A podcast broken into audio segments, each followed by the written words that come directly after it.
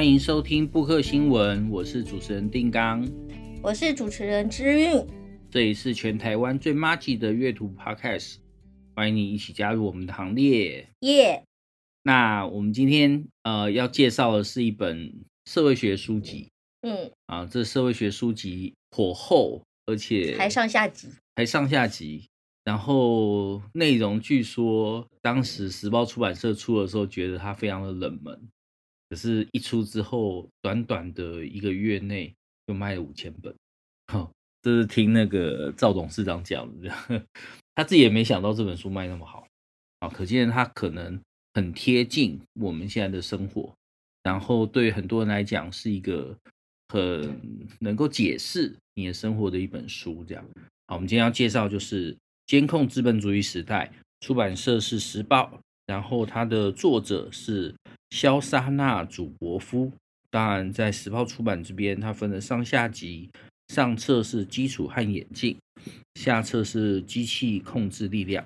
对，监控资本主义时代，其实听起来，我觉得听起来这个书名就很吸引人哦，就刚好很符合符合我们现在社会。因为比如说，最从先不要说是社群媒体之类，甚至在更。更怎么讲？更早远以前的，比如说，就从最社区的监视器来说好了。对啊，我觉得那个也就是一方面有人觉得是安全，可是我觉得这也是某种监控这样子。然后在现代，然后在在近几年这样子，尤其是社群媒体或是各式各样的网络这样子，而且也不止社群媒体，像我们比如说像我们很习惯在用网络网购。用 Uber，然后用各式各样的不管的消费行为，或在网络上，你你看的各式各样的页面那些，我我我相信他大家应该都有会被记录下来。嗯，对，所以其实就监控这个概念，它可能不只是现在我们觉得有，它可能在古早以前就已经有。当然，刚刚知小云说监视器，可是如果我们再往前推的话，可能譬如说在。呃，西方所谓的古典时代，就是十七、十八世纪的时候，那有一个呃法国哲学家叫傅科，他就研究了这个现代性的监控的各种体制，那就提到了像监狱、然后医院、学校、然后工厂、军队，好，都是用同一种监控的一个方式。那这监控的方式可以很细致的提升。呃，就是肉体的力量，让肉体变得柔顺，然后的这种方式，是我们如果说监控资本主义有第一期的话，那可能是第一期。第一期监控资本主义。对，那当然，在作者这边，他更明确讲的是数位时代下的一个监控资本主义。那我比较好奇的是说。或者说，我会想要就是说，这个监控跟资本主义是可以分开的吗？还是它是合起来的？若从傅柯的脉络的话，监控应该说资本主义要发展，它其实是把呃人类的各种要素整合成生产链中的一个元素，所以像是自然环境，像是劳动力，然后像是文化，好，然后最后就是我们的行为。那把这些都整合进生产的这个这个体系里面，在这个整合过程中，如果你要让劳动力顺利的被整合成，可以就是从一个死老百姓变成是哎有纪律、有生产力的肉体，这件事情就像如果我们从小上军训课，那我们就一直在上呃立正、向左转、向右转什么那些之类的，它其实就是让你的肉体变柔顺。那这件事情对于呃早期就是劳动力的诞生，其实是很必要的。那同时这也意味着一件事情，就是人开始相信，就是自己是被监视着。那这个监视可能我们从小在学校里面，那我们那个年代还是比较威权的，所以学生的自主性不太强。那老师有很强的监控力，他甚至要大家在日记里面打小报告，然后常常他就。莫名其妙突然出现，还让你感觉就是 I'm watching you，而且我不在的时候也是持续的在看着。那让当你有这种感觉的时候，你就会把这个社会的监控变成自我的监控。当它变成自我监控的时候，那这个权力的运作就会非常低成本的去运作。那在早期的资本主义的确需要这个把劳动力变成是自我监控的一个状况，就因为工头不见随时都能盯着你嘛。可如果他有办法透过学校教育，透过各种方式让人在这边变柔顺的话，那其实他对于生产力的提升会有很大的帮助。那这边的监控资本主义讲的是另外一件事，这件事就会进到现代性的三个阶段。那资本主义是不是跟监控一定要合起来？那如果以傅柯的论述来讲的话，好像一定要，一定需要。可是，在这一本《监控资本主义时代》，他讲的有点是很多人认为说，数位媒体，然后社群媒体跟这种。数位时代的这些技术能增加我们的自由，可实际上他会发现哦，里面有好多被监控的东西。嗯，因为我就比较好奇或者好玩啦，或者在想说，这监控资本主义，那有没有监控其他主义这样？比如说监控 共产主义之类，或者监控不知道叉叉主义。共产主义就是计划经济啊，嗯、计划经济就是它的官僚会独大。那官僚独大，官僚当然要实行这个监控，它可以去用高压的方式啊去执行。那你以共产社会来讲，其实它区小区都有一些区单位，这区单位里面它的相互监控其实很强。对啊，那那所以共产主义是有更强的监控，可这边讲的是另外一种，是我们乍看自由，自以为自由，可实际上监控无所不在。嗯。嗯，那我想说，就是因为一般人的想法里面，可能会觉得，就像我刚刚想想到，所以我会问说，是不是监控跟他资本主义是很要合在一起？因为我想的是说，一般人的想法里面，他可能会觉得，因为我们现在讲到监控什么什么，比如说我们会想到想到某国，他又常常在监控这样子，或不管是网络上的禁语啊，或什么的之类的，好像就比较少。像定刚像刚刚说，就一般人比较。会以为说资本主义或是我们是自由的，没有被监控。可是其实我们无时无刻不被监控，对不对？我们先跳脱“监控”这个字眼，我们回到这本书来看。这本书其实在讨论的是一个非常现代的一个场景。那这个现代场景，它已经不只是傅科所讲的那个呃监控作为一种权力形式，它还讲的是很具体的，就是说呃监控变成一种资本主义赚钱的一个方式。怎么这样讲呢？我们可以去回顾一下资本主义所带来的这种现代性的改变。那如果我们把现代性分三个阶段的话，第一阶段我们会叫它第一现代性。那它的核心的特质是社会分工。好，那这也跟资本主义很像，就是资本主义进展之后，大家会发现，哎，开始有些人去做他专精的事情，然后。分工再组合起来之后，让整个生产力提升。所以第一阶段社会分工。那这个时候，你也可以从我们的父母辈、祖父母辈生活中观察到，他们可能会生活中有一个很专精的事，可他对其他事情不太熟悉。那这些不太熟悉的部分，对他们来讲也不是很重要，因为他觉得他只要能够呃养家活口，然后担负他的社会角色，可能他作为一个父亲，作为一个母亲。然后他有抚养这个家庭，然后把小孩照顾长大，他也尽了他的社会责任。所以社会分工也意味一种角色的特殊化。角色特殊化就意味它不是一种好像全人的去认识这个世界，全人的去参与这个世界。那在第二现代性底下，等于说它针对这个第一现代性的这个人过度狭隘这个特质去做一些调整，因为社会分工也带给人。一个解放的自由，就说我们可以把自己的社会角色跟我们的人格分开。那分开之后，我有一些选择的自由。所以你可以在譬如说，呃，美国的战后婴儿潮这个嬉皮的世代身上看到这样的特质。他们重视的是自己个体性的发挥，他的选择的自由，然后他认为他的很多社会属性是可以选择，所以他的阶级必须要流动，他的。族群的特质不会对他的就是社会生活造成影响，那必须要平等。那他的性别、他的性取向、他的各种认同，这边都变得是流动的。所以第二现代性的特质其实就是流动，它也被叫做流动的现代性。那它带来很多不稳定性，它给予个体很多的承诺，但个体的责任也变得很大。所以个体的焦虑、选择的焦虑、认同的焦虑，然后只知道自己不喜欢做什么，那不知道自己喜喜欢做什么，那做这这个也觉得好像不太 OK，那个也觉得不太 OK，时常处于这个焦虑的生活之中，这可以说是第二现代性的一个优点，但也是它的缺点。那在这底下，个体被赋予很多自由，不确定性大幅增加，但它也是一个充满创意的时代。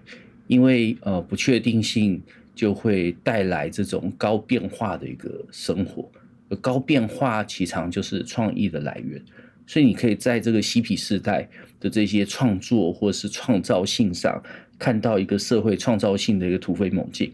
好，那如果你有经历过，就是 可能没有经历过了，可你事后再听到这些，可能像六零年代的这个摇滚乐、爵士乐拿到。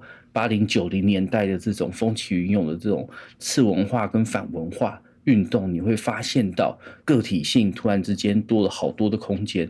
这当然也包括很多心灵的运动。好，那第二现代性是长这样，那第三现代性就跟监控资本主义有关。那也就是进到了两千年之后，那在那之前当然有 Web 二点零的一个泡沫化的一个过程。那那时候我们现在所熟悉的这一些。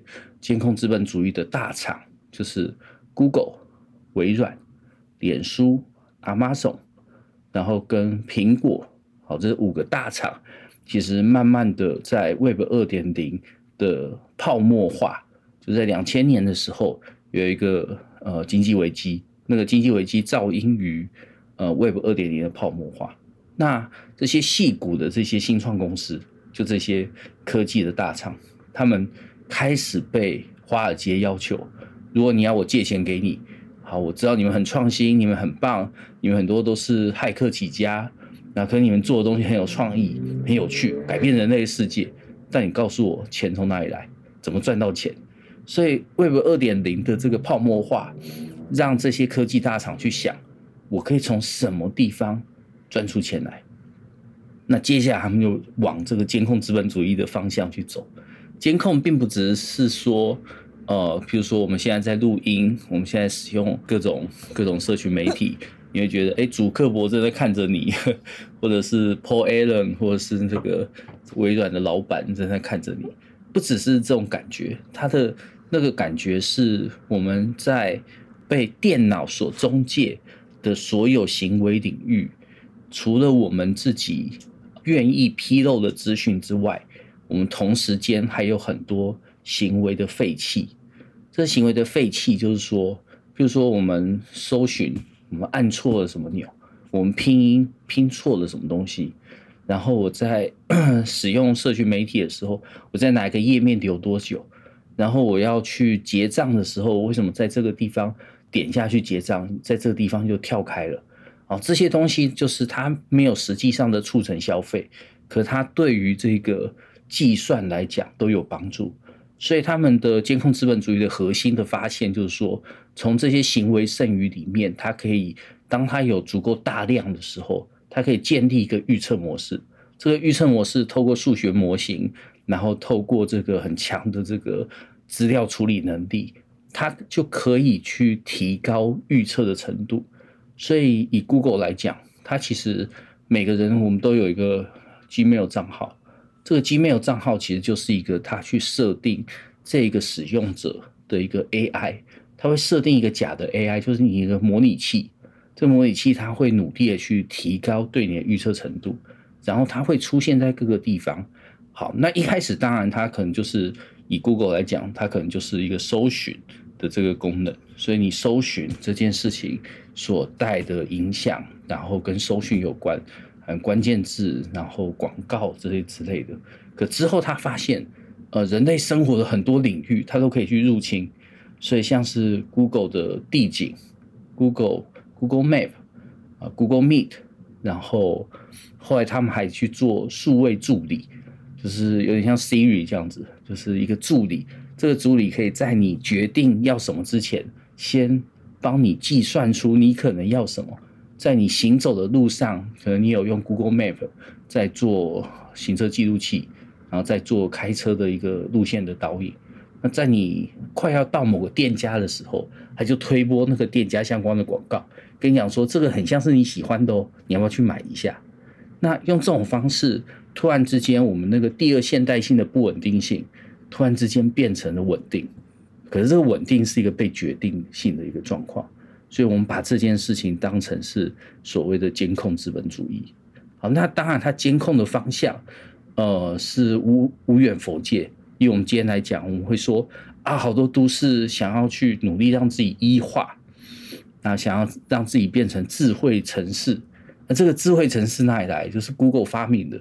就是让城市中透过监视器，透过很多公共服务，透过很多的智慧什么什么智慧什么，用这种语音的服务，然后来提高跟人的互动程度。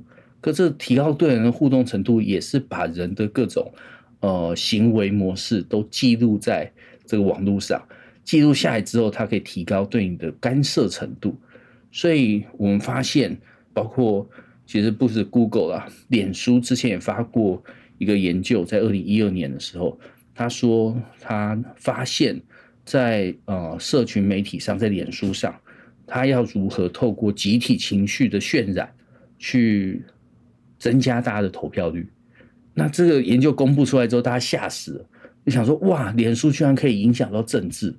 好，那社群媒体跟政治之间的这个联系其实很强。这也包括，譬如说，美国的前任总统、前前任总统奥巴马，奥巴马的竞选团队里面有非常多的 Google 的人士。然后他退休之后，然后他的白宫的这些很多幕僚也进到 Google 里面去工作。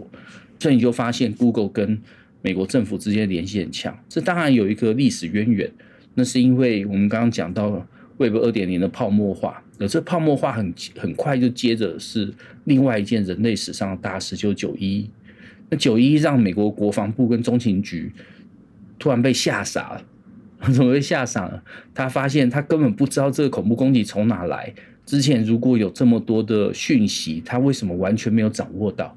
所以他希望去透过另外一个方式，能够更掌握到这个恐怖攻击的讯息。而他这时候发现到 Google 正在做这样的事。就是从满满的这个网络的这种数据废弃里面去提炼出他所需要的真正的资讯，而这件事能够大幅的降低恐怖攻击的这个不确定性跟未知性。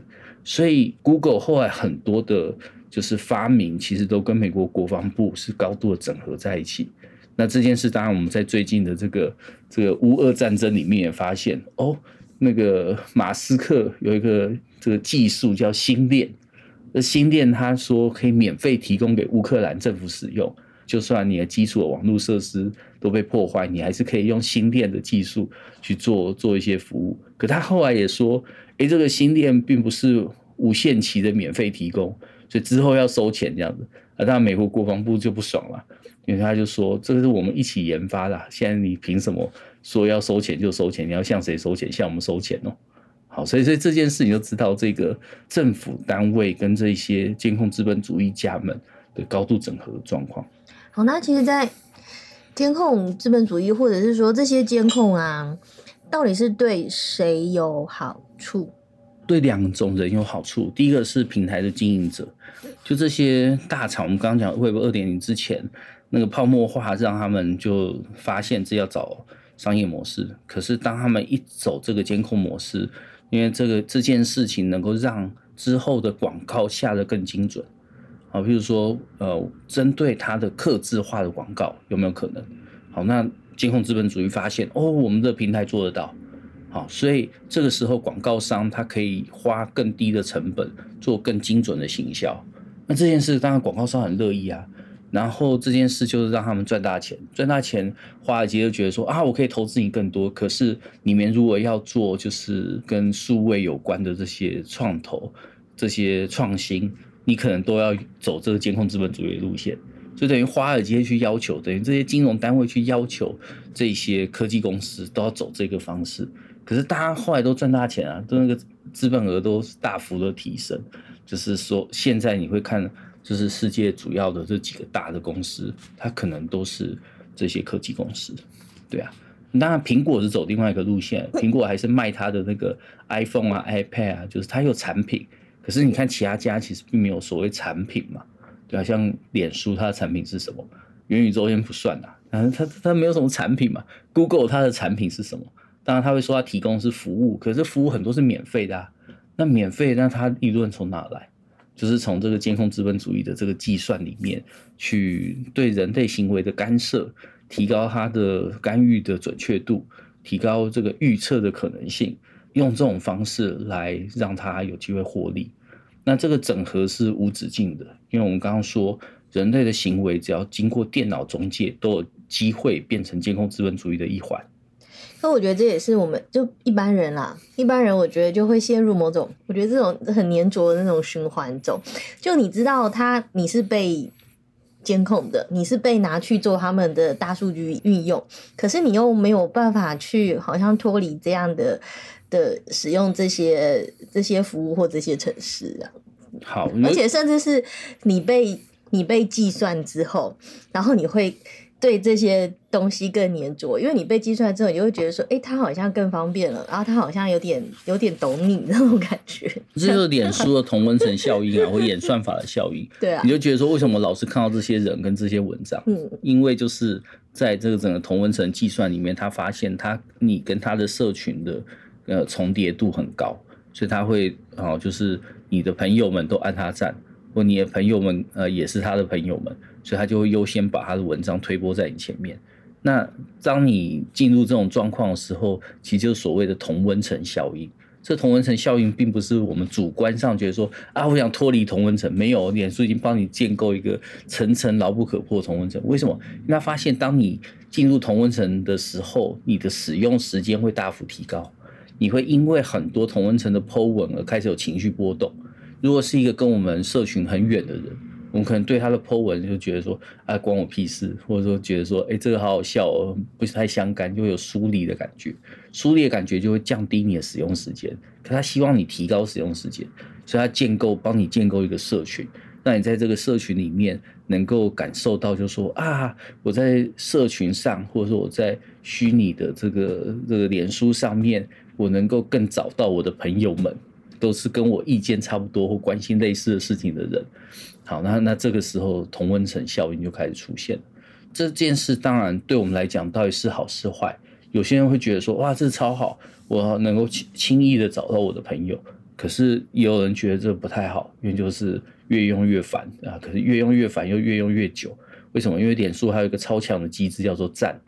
脸书之前超赔钱，后来从 Google 那边挖来一个他们之前的一个一个总裁这样子，然后还有一个经理人，这个经理人帮他设计了一个机制，就是赞这个机制，赞这个机制让脸书翻了好几倍这样子，非常的厉害。好，这个小故事以后再跟大家讲。我觉得重点是什么？重点是面对监控资本主义，我们到底有没有什么自觉权？啊，第一个就是说，当他提供给你一个服务条款。那个服务条款有人计算过，如果你要把它从头到尾完整的看完，你可能需要的是十天以上的时间。所以对我们来讲，我们大部分都是采取一个很简单的方式吧，努力划，划划划划最下面同意，我同意这样子。对，可能几秒划完这样。对对对，因为你要按我同意之后，你才能使用啊。所以就是那当然，它你如果仔细看里面的条款，就会发现它的这个条款不只是。呃，我们双方就是我跟这个签订的对方，它还可以提供给第三方使用。那这个第三方使用就是关键了，因为这是第三方，他到底拿这个资讯去干嘛？这是第一件事。第二件事就是我们的数位轨迹有没有办法被消除啊？比如说，哦，你 Google 查出了有些资讯，有些资讯你不想要，不想要让别人看到，有些资讯你觉得它是对你有损伤，或甚至它是虚假的。可是对 Google 来讲，只要是在上面的资讯，他全部都拥有绝对的权利去使行使它，去维持它。所以你没办法要求 Google 说我要把跟我有关的某个讯息给删除掉，啊，这是没办法。那第三个是，如果广告这件事情，就是说我要不要优化我的广告模式？我要让那么多的广告或那么多能够触碰到我内心、触碰到我内在、引发我情绪的这些东西，一直出现在我生活中。好，那实际上我们是没有选择权的，除非完全不使用。可完全不使用，你又觉得说好像离这个社会很脱节。这就是第三现代性的一个吊诡性。就是说，第二现代性，我们好像有很多自由，个体性很高，然后不确定性很强。第三现代性，我突然觉得，哎，我们被接到一个宛如这个母亲子宫一样温暖跟安全的环境，可那个安全的环境的牺牲的代价，就是我们的个人自觉的权利。好像个人自觉的权利被剥夺之后，你就会想象说，这个现代性所承诺这个个人自主跟自由，到底是真的还是假的？真的还是假的？当然，就是因为现代性它有一个社会想象的，那个社会想象社会契约论，社会契约论就讲定人有一个自觉的自由。那这个自觉的自由，当然在一个契约的模式底下，它被证成一个明文化、具体化的模式。这也变成我们今天去想象，比如说我去投票，我好像就会参与一个社会契约，然后我去缴税，去做很多社会义务，我就会参与一个社会契约。可是这个社会契约突然在呃社群媒体或者是网际网络的世界里面变成非常模糊暧昧，你不知道我签了什么，你也不知道这些东西被拿去干嘛。然后我们每个人都有一个黑暗文本，那个黑暗文本我们自己触碰不到，你会觉得它影响到你，可是却触碰不到。那我自己会用一种方式去理解它，它很像我们古早那个宗教所讲的卡玛这样子，业力这样子。业力一直影响你，自业自得。我营造一个我自己建构的环境，可是我要怎么摆脱它？那很难摆脱它，而且这个里面还有利润的问题。所以当别人可以用这种方式，就是你创造一个自业自得环境，人家发钱赚大财、发大财的时候，他更不想让你离开这个模式，对啊。嗯，可是我就想的是说，那这样子会会觉得说，比如说是嗯。需要被管制吗？这些东西，其实这个管制呢，在美国九一之前，美国对于这些管制是抓的还蛮严，因为一方面他们其实很重视智慧产权，然后也很重视这个隐私权的部分。美国在九一之后完全改变他的态度，是他认为要先以这个呃网络上的监控、讯息上的监控为主。所以就开了很多呃特权给这些科技大厂。那同时间，他们也在建立一个意识形态。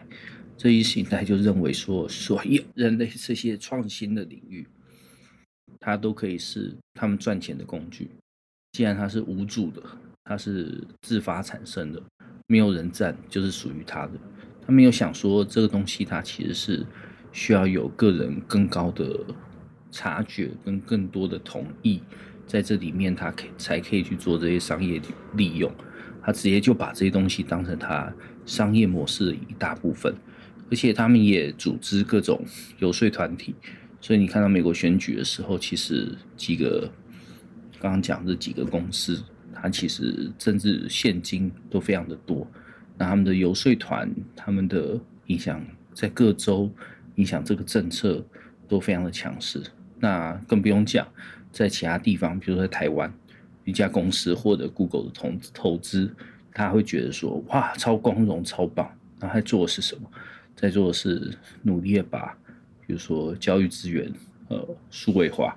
那这数位化可以帮助他去做一个台湾这边教育使用模式的一个整理，但同时，他被当成是一个。创业成功的一个典范，所以在这边没有人去怀疑这个，而且更何况我们的新创基本上就是把各式各样东西数位化，就当成是新创。那在做的是很多数位落差，甚至我们在各个地方，比如说前阵日剧，有个叫做《骑上独角兽》，他在做什么？他做一样也是教育的数位化，那他就把它当成是一个。哇，梦想，然后这个超棒，然后从头到尾都在说这个故事，他也不管里面的爱情啊。虽然他是在月九还是哪一个时段，通常都是爱情喜剧、爱情剧，可他完全不谈爱情。我就想说，这到底获得 Google 多少赞助？这样，就是他他在标示的是一种某种意识形态。这个意识形态希望大家能够努力的把我们的生活各种资讯、各种行动都把它数位化。那数位化之后，就能够为它监控资本主义所用。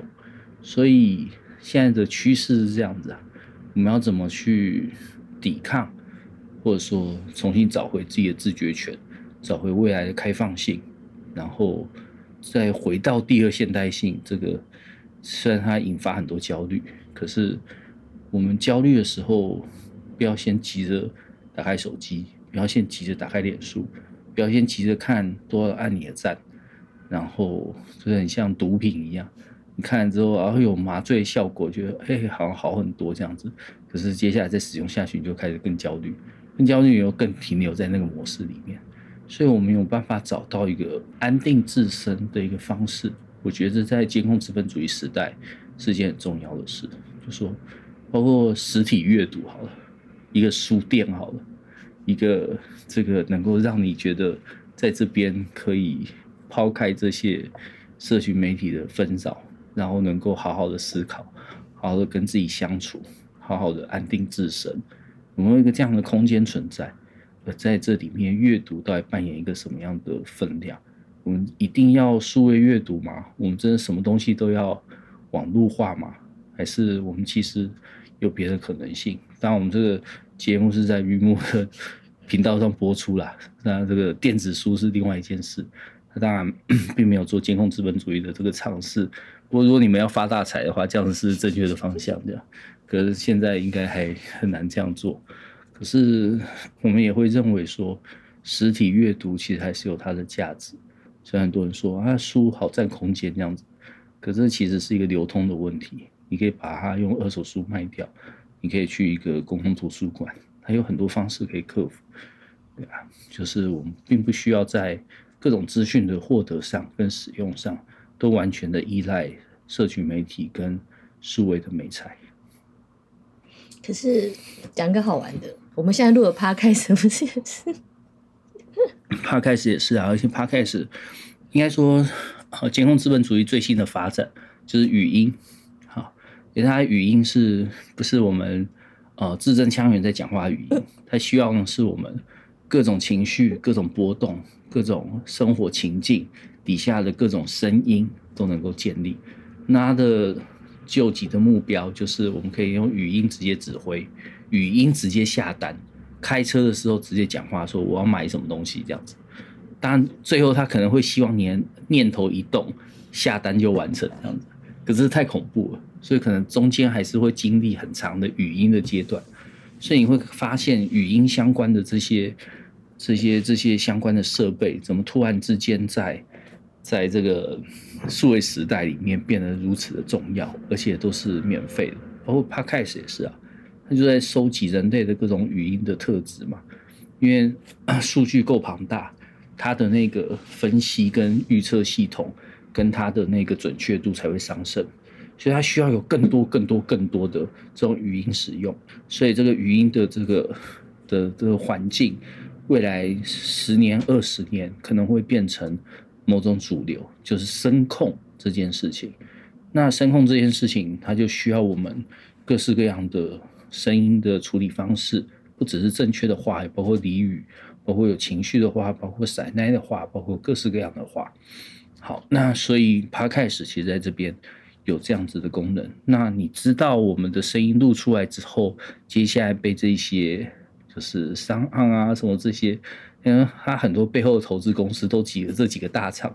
你查一查，很多有 Google 投资的这样，因为 Google 会定期的去买这一些新创的公司，他们大概成功两三年之后就把它买下来，买下来变成他子公司。可是子公司在做什么？把提供更多的资料。更多的数据进到这个监控资本主义的计算之中它开始当然是一部分啊。可你说我们为什么要用？哦，因为它有宣传的效果，它有什么的效果？就跟我们用脸书一样啊。我们开始想说啊，可以免费宣传，做个粉丝页，粉丝聚集来之后，我就可以推播。后来发现啊，所有都要下广告这样子。为什么？因为它已经要收割，它要开始建立商业模式。那商业模式就会让你的自然触及率越来越低，然后广告的触及率才能够真正的触及。那那当然，他对这件事有信心，所以现在的整个广告业务可能。啊，这种电子商务的这种广告业务，它可能占比已经达到差不多一半一半的一个程度。就传统的广告跟这种电子商务的广告，它大概是一半一半的比例。对啊，所以整个时时代在改变，我们就越依赖这个东西，而且我们还努力的帮他建立他的资料库的完整。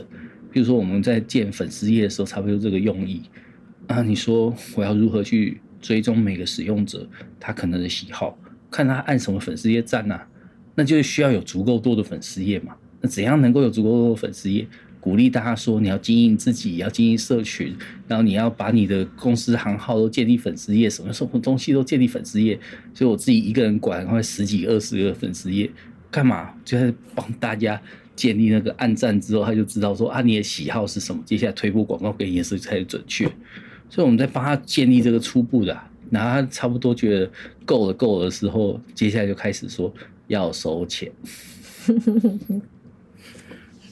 好了，那其实我们今天讲了很多，我觉得其实不知道，有时在现代社会，呃，我们习惯这样的生活，可是仔细想想还是蛮蛮恐怖。如果是以假设是以那个我们的个人的一个隐私或是那个来看的话，嗯。